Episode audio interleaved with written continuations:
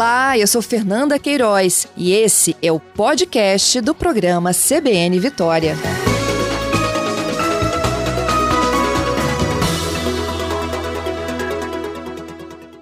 Pois é, a revista Times elegeu 2020 como o pior ano da história.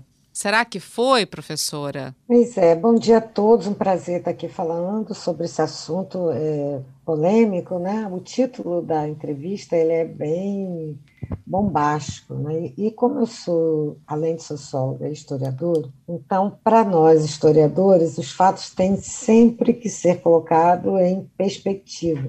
A história ela importa em função do passado.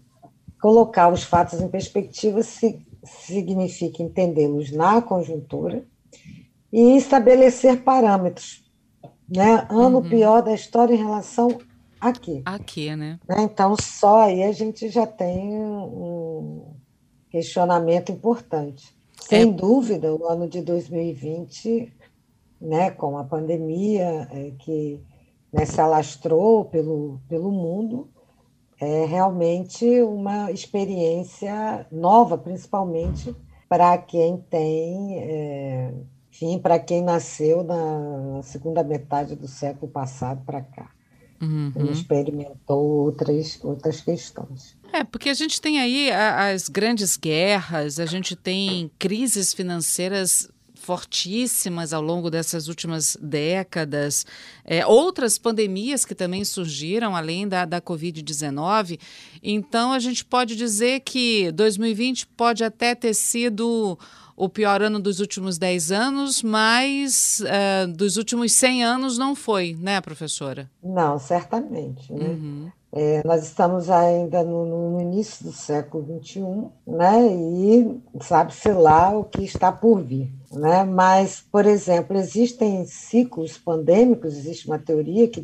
Porque, é, primeiro, a gente tem que colocar a história do ponto de vista geológico, histórico e sociológico. Geológico, a própria história da Terra, do planeta Terra, né? que tem ciclos por exemplo, a revista Science, em 2018, fez uma, uma longa reportagem com especialistas, paleontólogos, antropólogos, arqueólogos, historiadores, que elegeram o ano de 536 depois de Cristo como sendo realmente né, um ano catastrófico, pelo menos dessa datação, né, depois do, de Cristo, dessa datação histórica. Porque por conta de um, um, evento natural da própria geologia da Terra, um vulcão na Islândia em erupção, e uh, parte do hemisfério norte, depois isso alastrando, ficou sem o, Sol eclipsado pelas cinzas durante 12 meses. Isso teve consequências terríveis em termos de diminuição da temperatura, fome, agricultura, é, pandemias, enfim. Então, foi. E, e, as consequências desse evento natural só foram ser recuperadas um século depois. Né? Então, por aí, a gente já vê, voltando para a história, né, a gente tem aí o ano de 536 depois de Cristo como um ano catastrófico se aproximou, segundo os especialistas, a um apocalipse. Além do que, nós temos ciclos pandêmicos, que é uma outra teoria. Né? De 100 em 100 anos ocorrem pandemias importantes. Né? Por exemplo, 1720, a pandemia da peste bubônica. 1820, a pandemia do cólera. 1820, 1920 é, a gripe espanhola e 2020 a pandemia do coronavírus, do vírus, né, do Covid-19. Então a gente já tem aí uns ciclos, né, podemos falar de ciclos pandêmicos, né, que atingem grandes proporções e pandemias de uma gravidade extrema, né? A gente pode dizer, por exemplo, que no Brasil, o ano de 2020, a coincidência da eleição do atual presidente, né? Uhum. E a, a, a, crise da pandemia realmente complicou muito a vida de nós brasileiros. Né? Uhum. Isso a gente pode afirmar sem sombra de dúvidas, né? A falta de direção política, a falta de um, plano né, de sanitário é, sério. Hoje a gente está vendo aí a questão da vacina, em outros países já iniciando o processo de vacina, o Brasil misturando política né, com, com a crise sanitária própria da pandemia. Enfim, são questões, mas que, a despeito de tudo, o SUS tem demonstrado uma eficácia importante, apesar dessa falta de, de direção política que estamos atravessando no Brasil atualmente. Uhum. E, além disso, né, é, embora os ciclos que eu já falei das pandemias, a tecnologia hoje proporcionou um avanço absurdo, né? É, nunca, quer dizer, olhando para trás em perspectiva e com esses ciclos pandêmicos anteriores, a tecnologia proporcionou hoje a criação de várias vacinas num tempo recorde. Uhum. Né? Então, isso é, é uma diferença bastante importante em relação às outras crises pandêmicas que assolaram a a humanidade. A humanidade.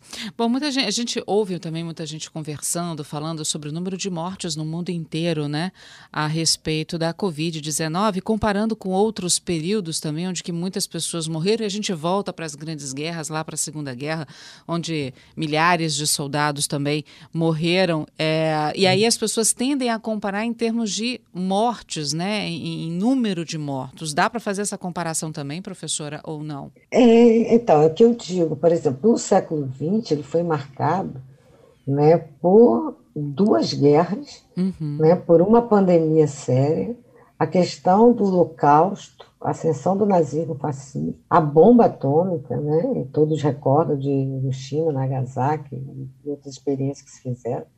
Então, são é, é, uma junção aí de, de, de porque parâmetros há que estabelecer. Então, exemplo, desastres naturais, como foi o caso do, do vulcão que entrou em erupção nas Andes, desastres naturais provocados pela intervenção do homem na natureza, né? É, regimes ditatoriais políticos, como tivemos no século XX, crises econômicas, como a Depressão de 29. Então, vejam que são vários parâmetros. Comparar o número de mortes né, é, é, acho temerário do ponto de vista histórico, porque tem vários fatores a serem considerados, né? questões sociais, questões sanitárias, a forma como cada país é, reagiu, no caso aqui, atualmente, né, na pandemia que estamos vivendo. Então, isso tudo tem que ser considerado. Trabalhar com números absolutos não é uma boa, uma boa fórmula né, de, de, de estar se medindo o número de mortos, por exemplo, com o advento do Covid. Sem dúvida, é uma pandemia, né, uma extensão mundial e grave, a medicina ainda não tem respostas, são inúmeras as dúvidas né, que se colocam com relação ao vírus, né, e a como cada pessoa reage, enfim, as pesquisas estão em andamento, sem dúvida, né, com, né, a gente, a pandemia começa início do ano, nós já estamos findando o ano, e inúmeras pesquisas né, já realizadas é, com pessoas que foram cometidas é, de Covid no início do processo, muita coisa já se sabe, a profilaxia já demonstra certos avanços, mas ainda muito incógnita em relação ao vírus, né? Então, é, é uma questão complexa que a gente vive, mas ao mesmo tempo é, com, a, com uma tecnologia que nos favorece, não só no sentido da criação das vacinas, em tempo recorde, mas também os próprios estudos da medicina que é, melhoram né, as condições de atendimento às pessoas. Agora, isso se agrava com a condição sanitária de cada país, por exemplo.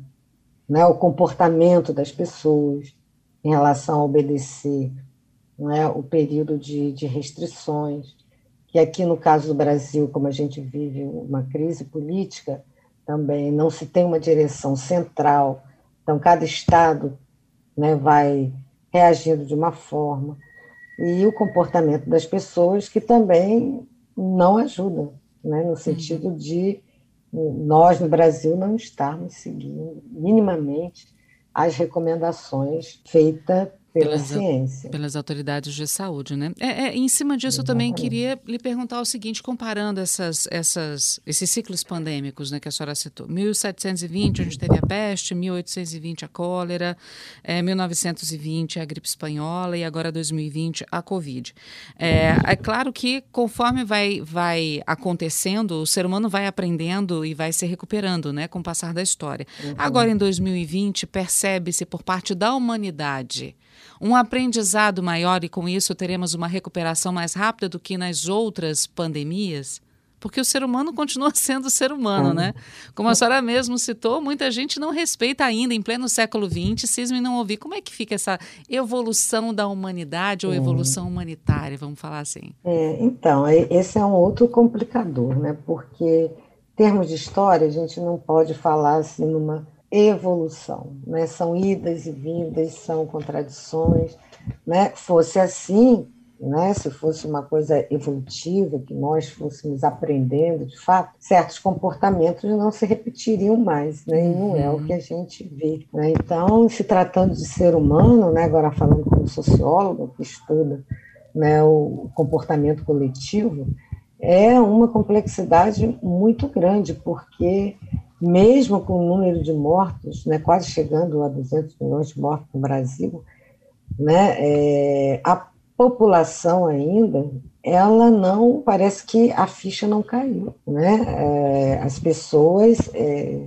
tudo bem que vivemos um período de, de isolamento, isso é cansativo para todo mundo, afeta a economia, afeta a vida das pessoas, a questão da escola, as crianças em casa, né? enfim, mas é, isso não foi suficiente no Brasil, e também a gente observa isso, por exemplo, nos Estados Unidos, ou na, na, na Europa mesmo, não foi suficiente para que as pessoas realmente mudassem o comportamento e, e seguissem minimamente as recomendações, como o distanciamento, o uso, uso de máscara, a utilização do, o álcool gel, a higienização das mãos, é, evitar aglomerações, principalmente nesse período agora, né, no Brasil, de novo, a comemoração do Réveillon, Carnaval, o verão, né, enfim, não podemos afirmar que essas experiências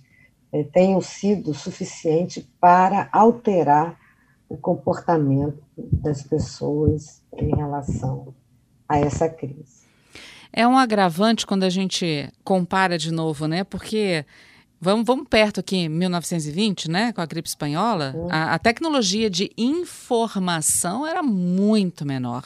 A gente pode muito dizer que isso agrava menor. hoje com tanta informação à disposição da população e ainda assim ela insiste em não é, seguir as recomendações. É. É, e nós temos aí é, algumas características né, do que se chama esse, esse momento que a gente vive, que seria que é denominado de sociedade pós-moderna ou sociedade a sociedade virtual, o da informação tecnológica, né, é, que paradoxalmente né, é, vivemos um momento em que a velocidade das informações são é, rápidas, são é, acontece uma coisa em qualquer lugar do mundo, em poucos minutos as redes já estão colocando. Mas, a despeito disso, uma das características desse momento que a gente vive é o presentismo típico do título da, da entrevista, né? ou seja, de uma avaliação rápida, é, em que não se coloca os fatos em perspectiva e toma-se o presente que se está vivendo como se fosse a verdade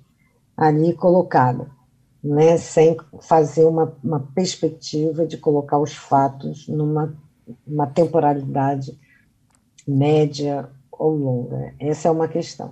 A outra é que, a despeito dessa informação veloz que caracteriza a sociedade virtual, nós temos também o fenômeno das fake news, uhum. né? e, ao mesmo tempo, o descrédito na ciência, né? que a gente vem observando né? É, nos últimos anos, mundialmente, né? Esse, essa, é, essa descrença em relação à ciência, já vista os movimentos que acreditam né, que a Terra não é redonda, né, que tem um movimento todo anti-vacina, né, e uma série de outras questões que abalaram os alicerces do conhecimento científico, né? E nós cientistas temos que quase que cotidiano ter que reafirmar algumas verdades científicas que já estavam postas, já estavam postas, né?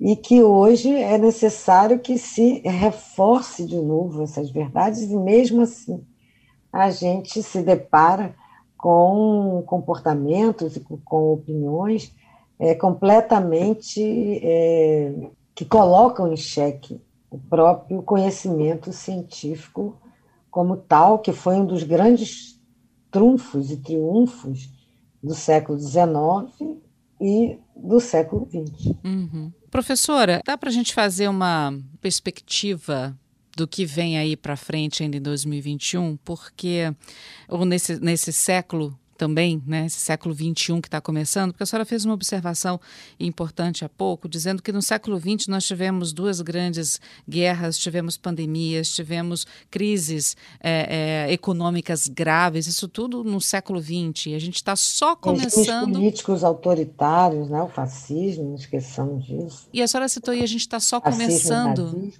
E a gente está só começando é, 2021, né? As consequências né, econômicas, sociais e sanitárias da pandemia, elas vão se estender a médio e longo prazo.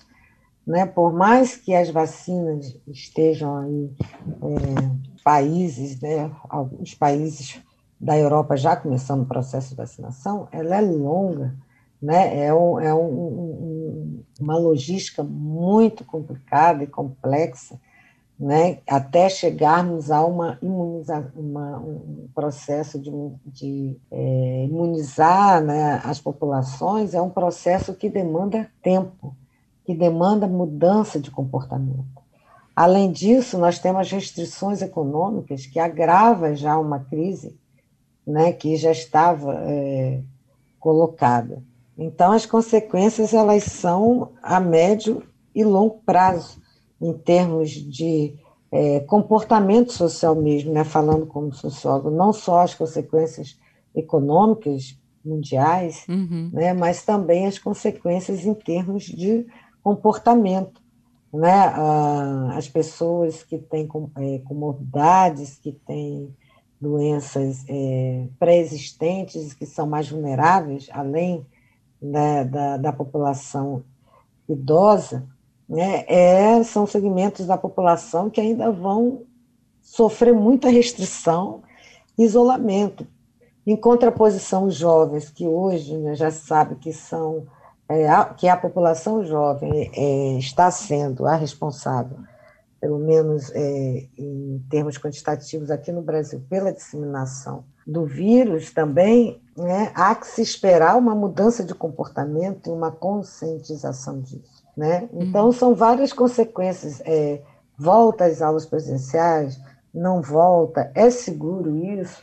Aqui no Brasil, as escolas públicas, por exemplo, têm condições de manter minimamente as regras né, que permitam o controle do vírus, a questão do isolamento social e as consequências psicológicas disso, né? a depressão, essa, é, muitas pessoas né, sofrendo de processos depressivos, né? a própria euforia com que a população, quando relaxamos um pouco o isolamento, que já não foi lá essas coisas uhum. no nosso país, a euforia das pessoas em para shopping, em se aglomerarem, é, é um desafio muito grande, não dá para prever uma coisa certa, né? A pandemia e as consequências dela implicam para o melhor controle uma mudança de comportamento é, importante em relação ao convívio social. Né? E o que vai acontecer é, daí para frente, como vai se conduzir esse processo, é uma questão que ainda não podemos afirmar como isso vai se desenrolar. Professora Márcia, muito obrigada, viu, por conversar conosco aqui na CBN, fazendo essa análise histórica e essa, esse comparativo de séculos, contando e alertando também um pouco o capixaba a respeito do que a gente está vivendo, das comparações que são feitas de forma errada muitas vezes e que só vai depender do ser humano daqui para frente o que vai acontecer, né? Exato, do ser humano, sim, mas também dos dirigentes né, também do governo de realmente tomar medidas acertadas. Enfim, está faltando direção no, país, está faltando realmente um plano sério de enfrentamento ao Covid. Obrigada, então, viu, professora? São duas perspectivas. Obrigada, eu que agradeço pela oportunidade de estar aqui discutindo uma questão tão séria que afeta todos nós.